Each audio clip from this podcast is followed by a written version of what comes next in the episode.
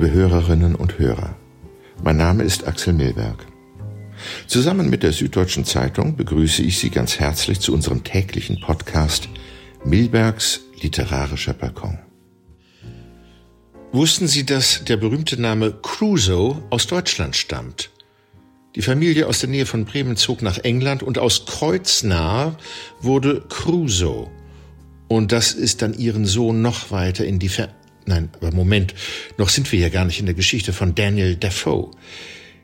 Letztes Jahr war ich in der Verlegenheit auszuwählen, welche Texte zu Johann Sebastian Bach passen könnten, zu seiner Musik, was an seinem Bücherregal stand, das wissen wir nicht, aber welche Zeitgenossen von Bach in Europa auch über Rettung und Gott, die tägliche Mühe, Strafe und Belohnung und den wahren Reichtum nachdachten. Das wissen wir. Zwei von ihnen, Swift und Defoe, erfanden dafür unglaubliche Geschichten. Reisen zu Liliputanern und Riesen, der eine, der andere auf eine unbewohnte Insel. Dann tauchen dort Menschenfresser auf. Und Robinson, der sich so sehr nach einem Gefährten gesehnt hatte, muss sich verstecken, bis Jahre später erneut eine Gelegenheit auftaucht. Es war an einem Freitag.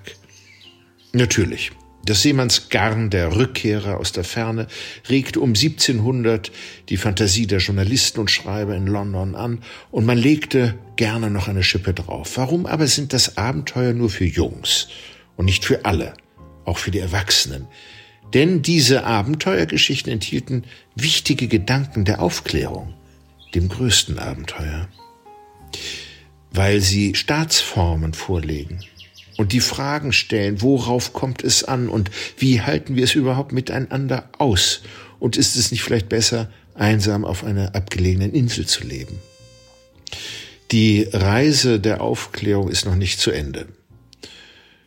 Dieses Buch, nun neu übersetzt von Rudolf Mast und ungekürzt, liegt mir vor. Robinson Crusoe, der Mare Verlag, brachte es letztes Jahr heraus. Da war es genau 300 Jahre her, dass Robinson Crusoe in London erstmals veröffentlicht wurde. Und ich bedanke mich bei Nikolaus Gelbke, dem vielseitigen und umtriebigen Mare Verleger. Hören Sie nun den Anfang und dann von dem Beginn einer erstaunlichen Freundschaft.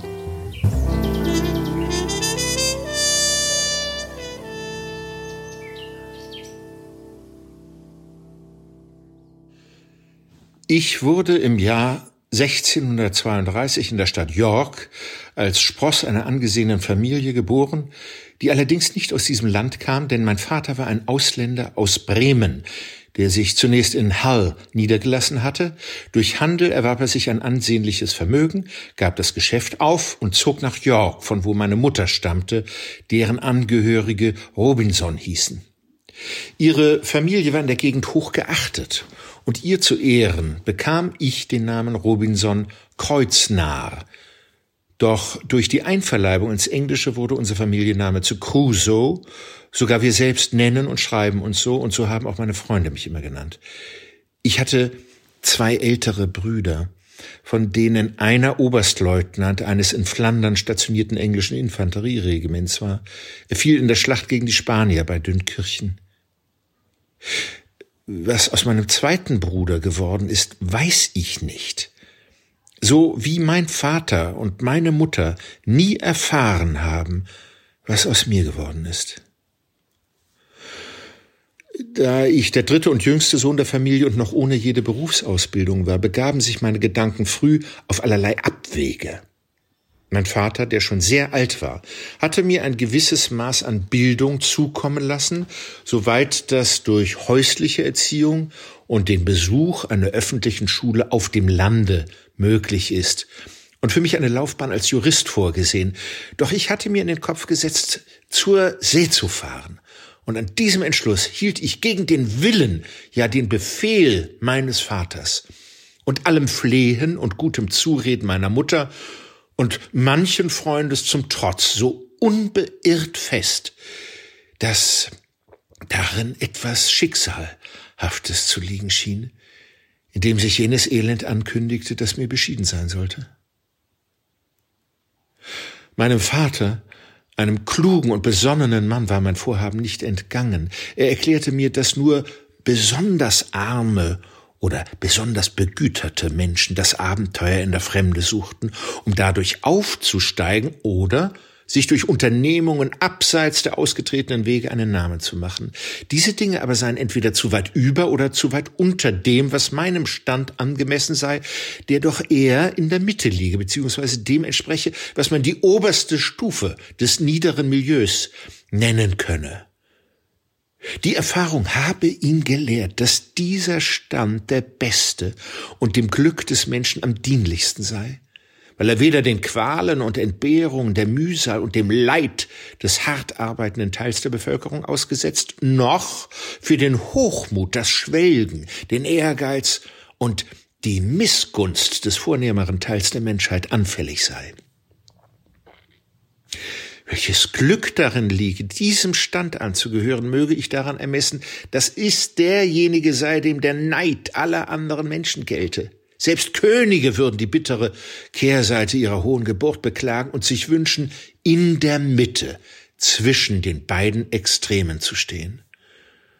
Des Weiteren, dass der mittlere Stand prädestiniert sei für alle Arten von Tugenden und Freuden, des Friede und Sorglosigkeit seiner Begleiter seien, dass Besonnenheit, Mäßigung, Gelassenheit, Gesundheit, Geselligkeit sowie sämtliche Formen angenehmen Zeitvertreibs und erstrebenswerter Vergnügungen zu den Segnungen gehörten, die dem mittleren Stand zuteil würden.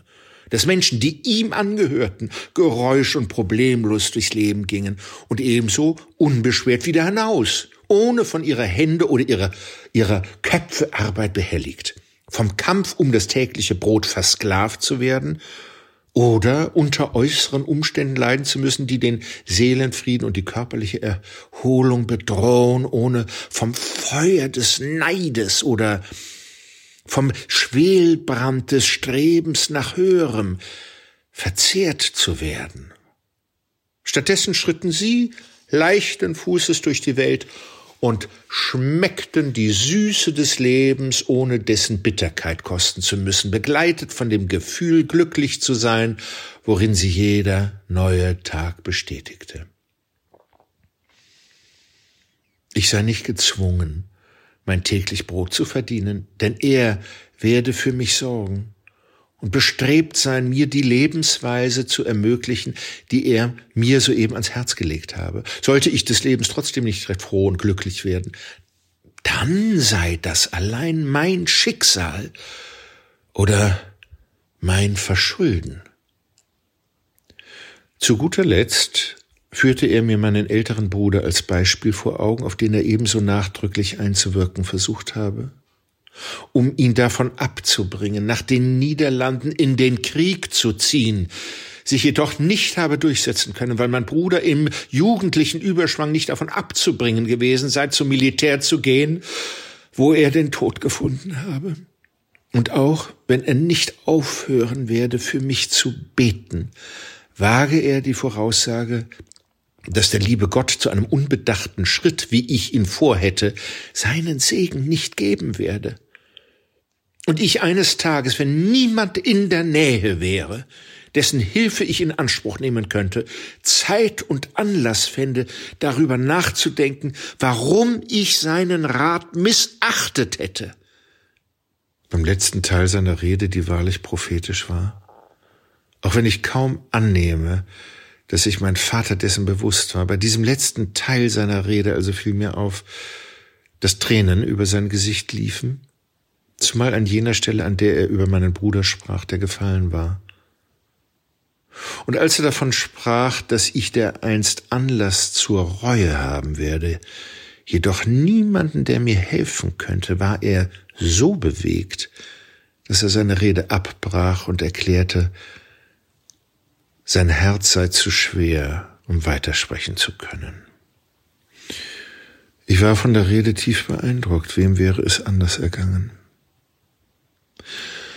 Also entschied ich, die Absicht fortzugehen, nicht weiter zu verfolgen, sondern dem Wunsch meines Vaters zu entsprechen und mich in der Heimat niederzulassen.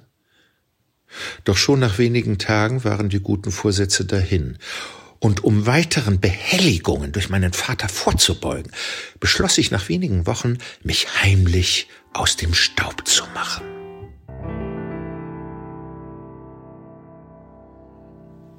Ich malte mir aus, dass ich einen, ja auch zwei oder drei Wilde, wenn ich sie erst zu meinen Sklaven gemacht hätte, dazu bringen könnte, alles zu tun, was ich ihnen anwies. Ihrer Bereitschaft, mir jederzeit ein Leid zuzufügen, aber einen Riegel vorschieben könnte. An dieser Vorstellung erfreute ich mich geraume Zeit, doch nichts geschah. Meine Wünsche und Pläne blieben unerfüllt, weil sich lange Zeit kein Wilder zeigte. Etwa anderthalb Jahre nachdem mir diese Idee gekommen und so lange in meinem Kopf herumgespukt war, dass ich sie aus Mangel an Gelegenheit, sie in die Tat umzusetzen, fast schon wieder verwerfen wollte, entdeckte ich eines frühen Morgens zu meiner Überraschung sage und schreibe fünf Kanus, die auf meiner Seite der Insel am Ufer lagen. Die Menschen, die zu diesen Booten gehörten, waren an Land gegangen und irgendwohin verschwunden. Nachdem ich eine Weile gewartet und gelauscht hatte, ob etwas von ihnen zu hören war, wurde ich ungeduldig. Ich stellte meine Gewehre am Fuß der Leiter ab und kletterte wie gewohnt in zwei Etappen auf die Spitze des Felsens, und um zu verhindern, dass ich von ihnen gesehen wurde, stellte ich mich dort so hin, dass mein Kopf nicht über den Felsen hinausragte. Unter Zuhilfenahme meines Fernrohres beobachtete ich von hier aus, dass es insgesamt nicht weniger als dreißig Wilde waren, die Feuer gemacht und eine Mahlzeit zubereitet hatten.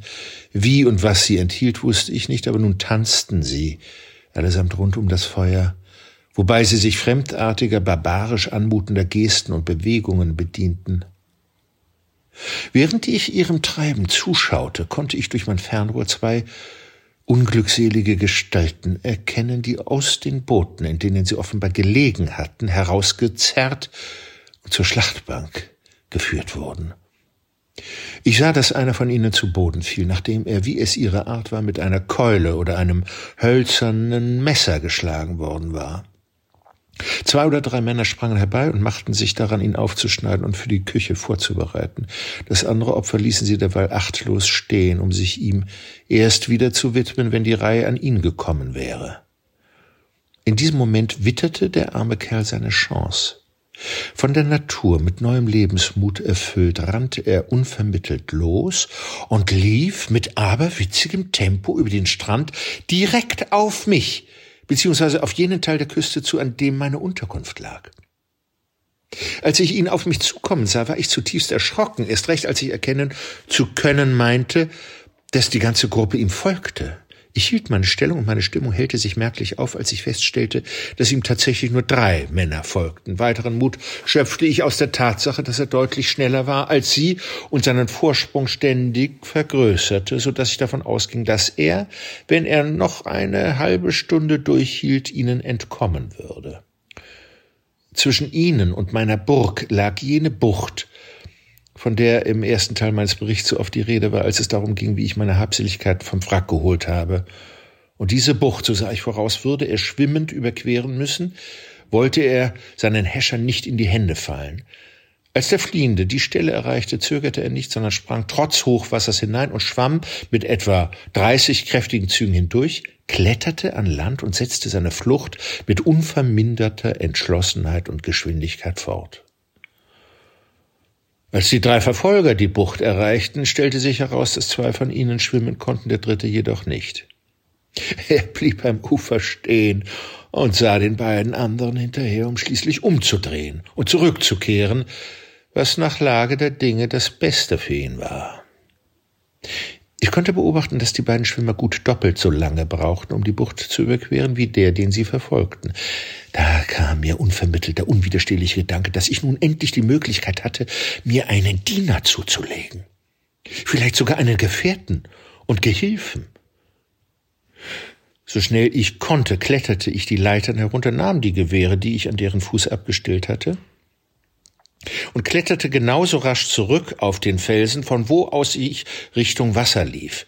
Da ich den Weg abkürzen konnte und es zu dem bergab ging, schaffte ich es zwischen die Verfolger und den Verfolgten zu kommen. Als ich den Fliehenden lautstark anrief, drehte er sich um. Doch vor mir schien er sich zunächst genauso sehr zu fürchten wie vor den anderen. Dann aber winkte ich mit der Hand und gab ihm so zu verstehen, dass er zurückkommen solle, während ich mich gleichzeitig langsam auf die Verfolger zubewegte, um urplötzlich über den ersten von ihnen herzufallen und ihn mit dem Schaft meines Gewehres niederzuschlagen. Ich wollte keinen Schuss abfeuern, denn ich fürchtete, dass die anderen ihn hören könnten, obwohl die Entfernung so groß war, dass das eher unwahrscheinlich war und sie, da kein Rauch zu sehen gewesen wäre, ohnehin nicht recht gewusst hätten, was davon zu halten war. Als ich den einen Kerl niedergeschlagen hatte, blieb der andere, der ihn begleitet hatte, wie angewurzelt stehen, worauf ich rasch auf ihn zuging. Doch als ich näher kam, bemerkte ich, dass er Pfeil und Bogen bei sich trug und im Begriff war, auf mich anzulegen. Daher sah ich mich gezwungen, zuerst zu schießen, was ich auch tat, und schon der erste Schuss traf ihn tödlich. Der arme Wilde, der vor den beiden geflohen war, dann aber angehalten hatte, war, auch wenn er gesehen hatte, wie seine beiden Verfolger zu Boden gingen und sie für tot halten musste, vom Blitz und Knall meines Gewehres derart verschreckt, dass er stocksteif dastand und sich weder vorwärts noch rückwärts bewegte, obwohl er erkennbar eher dazu tendierte, weiter zu fliehen, als zurückzukommen.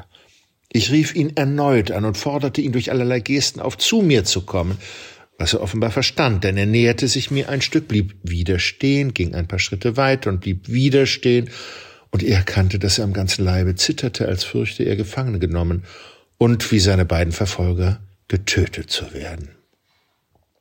Ich winkte ihn weiter zu mir und versuchte ihn mit allen nur erdenklichen Gesten zu ermutigen, woraufhin er tatsächlich näher und näher kam und sich dabei alle zehn oder zwölf Schritte auf die Knie warf, offenbar als Ausdruck der Dankbarkeit dafür, dass ich ihm das Leben gerettet hatte. Ich lächelte ihm zu, machte ein möglichst freundliches Gesicht und forderte ihn auf, noch näher zu kommen. Schließlich stand er direkt vor mir, fiel erneut auf die Knie, küsste den Boden, legte den Kopf auf die Erde, nahm meinen Fuß und stellte ihn auf seinen Kopf, wohl um mir dadurch zu signalisieren, dass er mir fortan als Sklave dienen wollte. Ich half ihm auf die Beine, munterte ihn auf und sprach ihm Mut zu, so gut ich konnte. Doch noch war die Arbeit nicht getan, denn ich bemerkte, dass der Wilde, den ich niedergeschlagen hatte, nicht tot, sondern nur bewusstlos war und nun wieder zu sich kam. Um dem Wilden klarzumachen, dass sein Verfolger nicht tot war, zeigte ich in dessen Richtung, woraufhin er einige Worte an mich richtete, und auch wenn ich keines davon verstand, tat es gut, sie zu hören, denn von meinen eigenen abgesehen waren es die ersten menschlichen Laute, die ich seit mehr als 25 Jahren vernahm. Für derlei Gedanken war jedoch keine Zeit, denn der Wilde, den ich niedergeschlagen hatte, hatte sich so weit erholt, dass er sich aufsetzte, und ich merkte, dass mein Wilder es mit der Angst zu tun bekam. Also richtete ich mein zweites Gewehr auf den Mann am Boden, als wollte ich ihn erschießen. Daraufhin forderte mich mein Wilder, wie ich ihn nennen möchte, gestenreich auf, ihm das Messer zu überlassen, das seitlich in meinem Gürtel steckte. Ich reichte es ihm, und er hatte es kaum in der Hand, als er schon zu seinem Widersacher lief und ihm mit einem Schlag den Kopf abtrennte, einem Schlag, der so geschickt ausgeführt war, dass auch ein deutscher Henker es nicht schneller oder besser hinbekommen hätte, was ich sehr erstaunlich fand für jemanden, der, wie ich anzunehmen, gute Gründe hatte, außer ihren eigenen hölzernen, nie zuvor in seinem Leben ein Messer gesehen hatte. Erst später fand ich heraus, dass ihre hölzernen Messer so scharf, so schwer und aus so hartem Holz sind, dass sie damit auch Köpfe und Arme abschlagen können und das mit einem Hieb. Als er sein Werk verrichtet hatte, kam er mit einem triumphierenden Lächeln zu mir, brachte das Messer zurück und legte es, begleitet von einer Fülle von Gesten, die ich nicht verstand, mitsamt dem Kopf des Wilden, den er vor meinen Augen getötet hatte, auf den Boden.